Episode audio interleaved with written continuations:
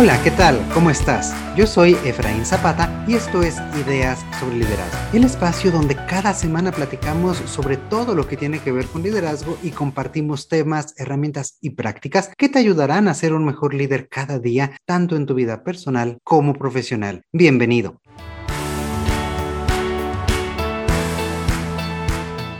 El día de hoy seguimos en esta interesante charla con Daniel Álvarez. Hola Daniel, ¿cómo estás? Hola, ¿qué tal Efraín? Muy bien, muchas gracias por la invitación. Genial, muchísimas gracias a ti Daniel por aceptar la invitación. Y bueno, pues ya venimos de una primera charla la semana pasada en la cual hablábamos sobre estos temas de valores, de su importancia de eh, pues irlos generando desde casa y sobre todo cómo alinearlos, transmitirlos y vivirlos de una manera congruente en todas nuestras esferas de vida, empezando por, por la laboral, que es una de las partes más importantes y aquí el rol del líder para moldear, para poder dar el ejemplo y poder integrar a las personas. Y algo que nos quedábamos en el tintero la semana pasada es esta parte de la, la, individualidad, de cómo podemos a través de nuestro equipo, cómo podemos como líderes pues incorporar los valores de cada una de las personas, su esencia, su personalidad, para poder conformar un equipo a través de estos valores que nos lleve a hacer, eh, a, a lograr estos resultados que tenemos. Tú nos hablabas acerca de este concepto de Rafael Echeverría de la, de la esencia de la personalidad. ¿Es correcto este término? Sí, así es, el, el ser y el permitir ser, ¿no? Desde esa parte individual, ¿quién soy, no? Como el ser humano que soy, y traerlo de la parte individual a la parte organizacional. ¿Quién soy como el ser humano que soy y quién soy en la organización? E, este, esta eh, vamos, transición es sumamente importante porque hace consciente al individuo de que es importante para mí como ser humano, pero también es importante para mí como miembro de la organización en la que ya se encuentra. De ahí viene otra segunda pregunta que pudiera ser, ¿qué quiero? ¿Qué quiero en mi vida? ¿Qué quiero como el ser humano que soy? Y la misma pregunta, ¿qué quieres en la organización? ¿Qué quieres lograr en esta organización? ¿Hasta dónde quieres llegar? Y la tercera pregunta que empleamos mucho en este tema es ¿hacia dónde voy? ¿Dónde me veo en uno, dos, tres, cinco años como el ser humano que soy? Y la misma pregunta, pero en la organización. Entonces, esto permite visualizarme individualmente, pero también como miembro de una organización a la cual ya pertenezco, a la cual me sumo y a la cual llego con habilidades, con conocimientos y con valores propios, ¿no? Como el ser humano que soy. Ahí hay una interacción muy, muy bonita que hacemos a través de una dinámica que se llama la carta. Les pedimos a, los integrantes del curso que, que, hagan una carta a la institución, que le escriban en primera persona. Hay quienes le han escrito a su organización como a una madre y eso habla pues de esa figura de autoridad, de esa figura de, de sabiduría, de esa figura de amor. Hay quienes les han escrito a la organización como a una hermana. Entonces pues también ahí se ve que la ven como a una igual, que la ven como alguien pues importante para ellos también. Y hay quienes le han escrito incluso como a la novia. Entonces aquí, aquí nos habla de un compromiso, de fidelidad, de lealtad. Entonces, según el personaje que ellos visualicen y que ellos plasmen en su carta, te puede decir cómo, cómo visualizan a la organización y qué compromiso están adquiriendo con ella. Y bueno, hay cinco preguntas que utilizamos como guía para que, para que elaboren la carta. Y aquí nos encontramos con personas que dicen, oye, ¿sabes qué? Tengo años que no escribo una carta. Ahorita las redes sociales me han aislado de la pluma y el papel. Ya ni un correo electrónico. Eh, exacto. Pero cuando termina la carta, dicen, ¿sabes qué? Fue un ejercicio fabuloso, delicioso, rico, me gustó mucho y, aquí está, ¿no? Entonces las cinco preguntas son, ¿qué significa la organización para ti? Y esta es una introducción, pudiera, pudiéramos empezar a escribir desde que yo conocía la organización, cómo decidí ingresar a la organización, por qué decidí ingresar a esta organización. La segunda pregunta es, ¿qué te aporta la organización? Y pudiéramos decir eh, beneficios personales, prestaciones, pero también un status quo, un sentido de pertenencia, un quién soy en la organización. La tercera pregunta es tu institución, ¿cómo haces sentir a tu familia? Y esta pregunta es fundamental porque ya no eres el trabajador común y corriente, el colaborador número tal, eres el ser humano que llega a la organización y que tiene una familia y que para mí es importante como organización. La cuarta pregunta es, ¿te sientes orgulloso de los logros de la organización? Y aquí no es nada más un sí o un no, sino un por tal vez participaste en algún logro y entonces te permito plasmarlo en la carta y eso te hace pues sentirte orgulloso y fortalece tu sentido de pertenencia y de compromiso con la organización. Y finalmente ahí viene la número cinco. ¿A qué te comprometes con tu organización a partir de hoy? Esto no quiere decir que no estés comprometido, pero los compromisos de tiempo en tiempo se van renovando. Entonces, con esta dinámica, hemos tenido casos de mandos medios y superiores que han dicho, ¿sabes qué? Yo ya me iba. Y con esto digo, no, de aquí soy. Esa respuesta habla de ese sentimiento de pertenencia, pero también de ese compromiso y esa plena identificación del ser humano con la organización a la cual, a la cual pertenece.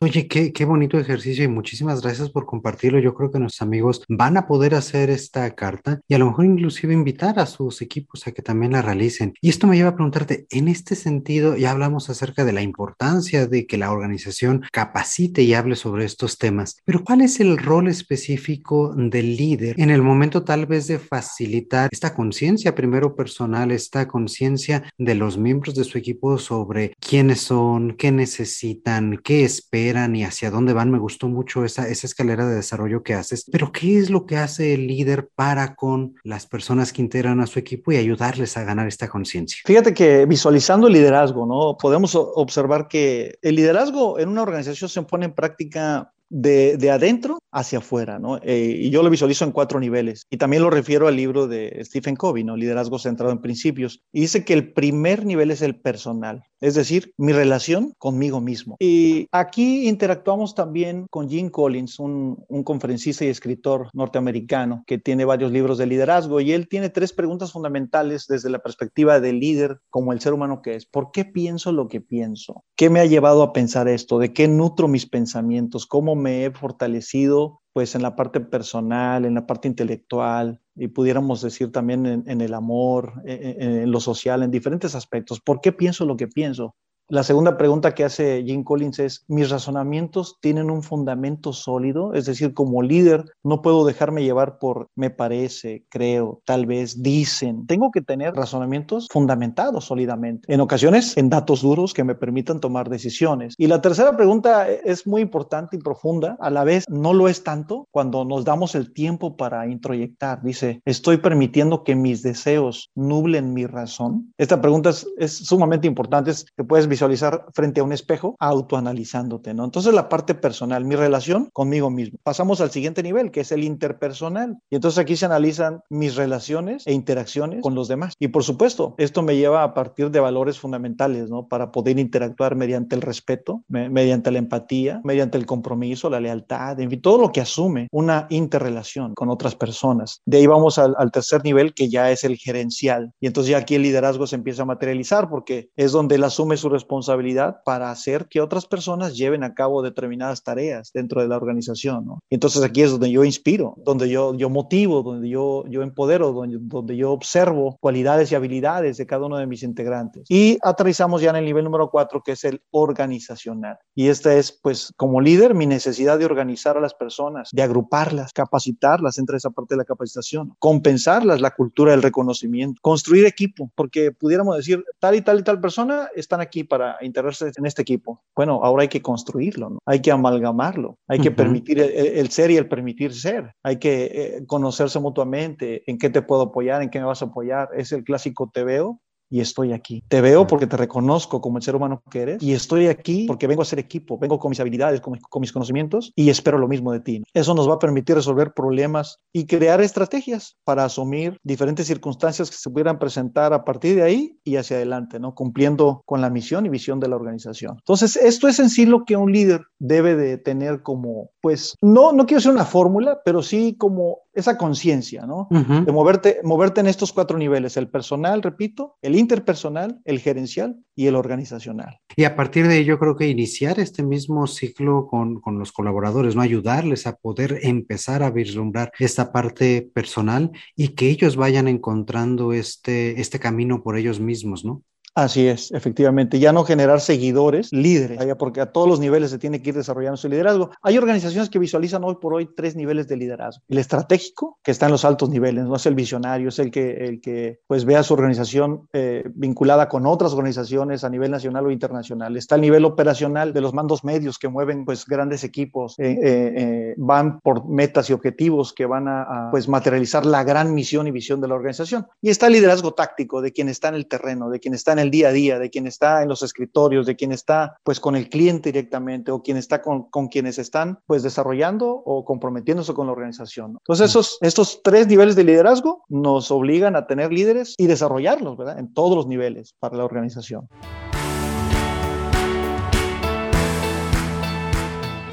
Y una pregunta curiosa que yo tengo. ¿Tú consideras, desde todo lo que has trabajado en estos temas de valores, de liderazgo, de, de gente, de aproximación, de coaching, que los valores cambian a lo largo de la vida profesional? Si son esta parte como más, más subjetiva, más personal, ¿hay eh, espacio para el cambio o es justamente a lo mejor esta la diferencia entre los valores y los principios que nos comentabas al inicio?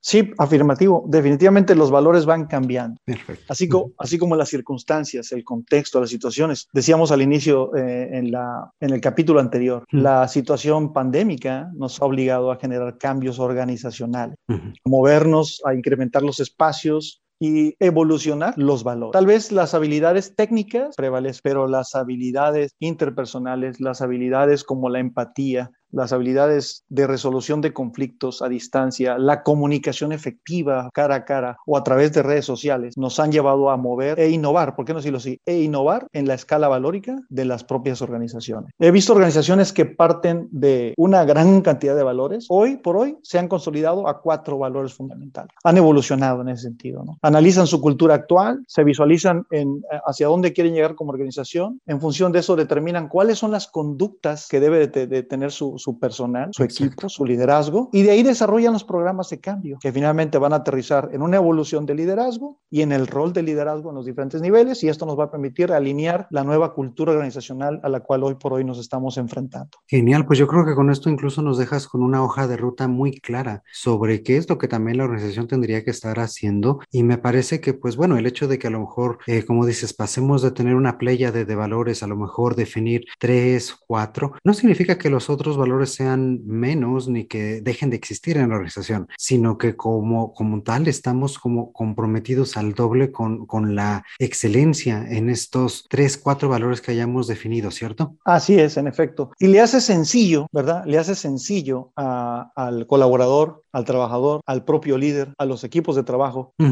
sumarse a la escala valórica de la organización. De una gran gama de valores a solo cuatro, cinco, no sé, los que vean esencial. Sí. Es, es fácil asumirlo es fácil conocerlos, identificarlos y, ¿sabes qué? Llevarlos a la práctica y disfrutarlos, que es lo más maravilloso de esto, disfrutarlos en el día a día, ¿no? Claro, y es que al final del día no es un deber ser, o sea, los valores no es, no es que lo hagamos por obligación, sino es que los hacemos, que los desarrollamos y que los llevamos a cabo porque eso es lo que somos, ¿no? Porque eso es lo que nosotros tenemos introyectado, lo que queremos reflejar y, y, pues eso es lo que somos, ¿no? Organizaciones están compuestas de personas y las personas son altamente influenciadas por las organizaciones. Es una interacción recíproca, ¿no? Es un ganar-ganar. Justamente hace poco estaba escuchando esta frase, bueno, recordando esta frase de, de Peter Senge, ¿no? Que dice, las organizaciones no cambian, lo que sucede es que son las personas las que deciden transformarse para poder cambiar a la organización. Y es allí donde cada uno de nosotros como individuos y cada uno de nosotros desarrollando nuestro propio liderazgo, podemos tener esta interacción, como tú dices, de doble vía con la organización, en la cual, claro, ella nos nutre y nos da diferentes aspectos, diferentes, incluso orientación de hacia dónde ir, pero quienes la volvemos en un ser vivo, en un sistema evolutivo, pues somos cada uno de los que pertenecemos a ella. Por supuesto, y es donde se fortalece hoy por hoy, eh, pues esa teoría del pensamiento sistémico. Exactamente. De generar ese pensamiento sistémico en toda la organización. Y hay tres premisas que a mí me encantan, son muy sencillas. Y, la primera dice, cada persona, fíjate cómo empieza, cada persona, no dice cada colaborador.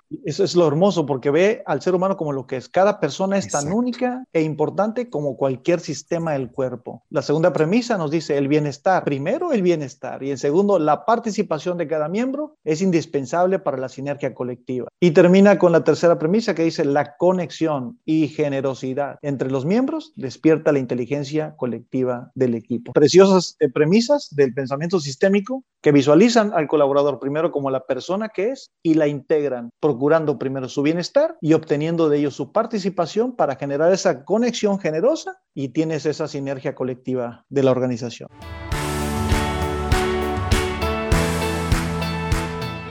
Excelente, pues yo creo que con estas tres premisas acabas de poner esa cercita encima del pastel para cerrar con broche de oro el día de hoy esta charla que ha sido muy interesante para mí. Espero que para nuestros amigos que nos estén escuchando también haya resultado muy, muy, muy interesante. Y pues una vez más, muchísimas, muchísimas gracias Daniel por haber aceptado esta invitación y venir a platicar hoy un ratito con nosotros. Un abrazo, bendiciones y éxito para todos. Genial, muchísimas gracias Daniel. Pues amigos, también los invito a ustedes a que nos sigan en Instagram, en Facebook, en Twitter, en LinkedIn. Recomiéndenos, califíquenos, coméntenos, compártanos con todos sus amigos para hacer crecer esta comunidad. Recuerden que nos pueden encontrar en cualquiera de estas plataformas como ideas sobre liderazgo y también háganos llegar todos sus comentarios tanto por cualquiera de estos medios como escribiéndonos directamente al correo electrónico hola arroba ideas sobre liderazgo.com. Como siempre, muchísimas, pero muchísimas gracias por darle play a este este podcast y espero que esta charla te haya parecido tan interesante como a mí. Como cada semana te mando un fuerte, fuerte abrazo. Yo soy Efraín Zapata y te espero a la próxima con nuevas ideas sobre liderazgo.